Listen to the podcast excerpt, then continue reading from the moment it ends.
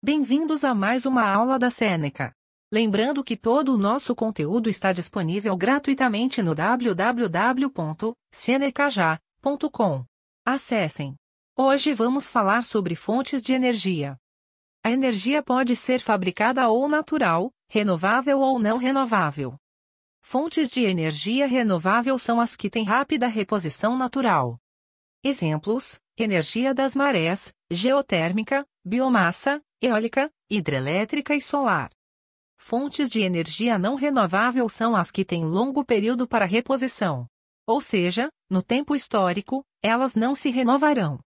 Exemplos: combustíveis fósseis.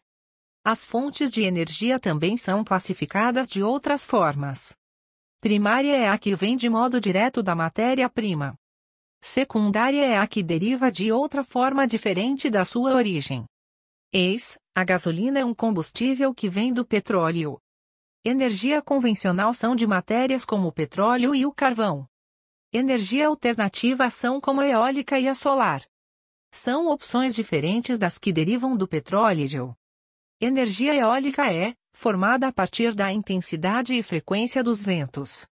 Necessita da construção de aerogeradores em parques eólicos, como na imagem.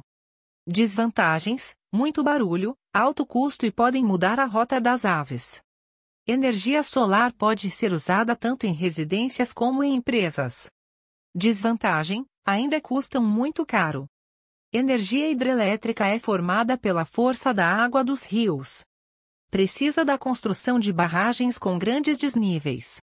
Essas barragens causam grandes alagamentos e danos ambientais locais. Energia de biomassa usa a queima de material orgânico.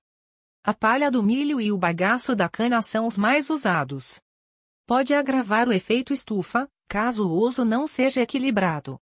Maremotriz usa a força das marés.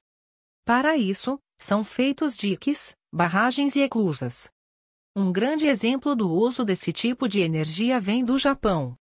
Combustíveis fósseis são os mais usados. O carvão mineral, o petróleo e o gás natural são os principais.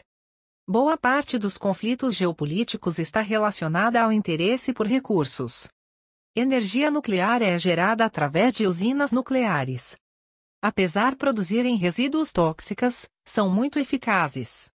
Lembrete importante: em Fukushima, no Japão, uma tsunami provocada por um terremoto abalou a usina e causou grandes transtornos na região.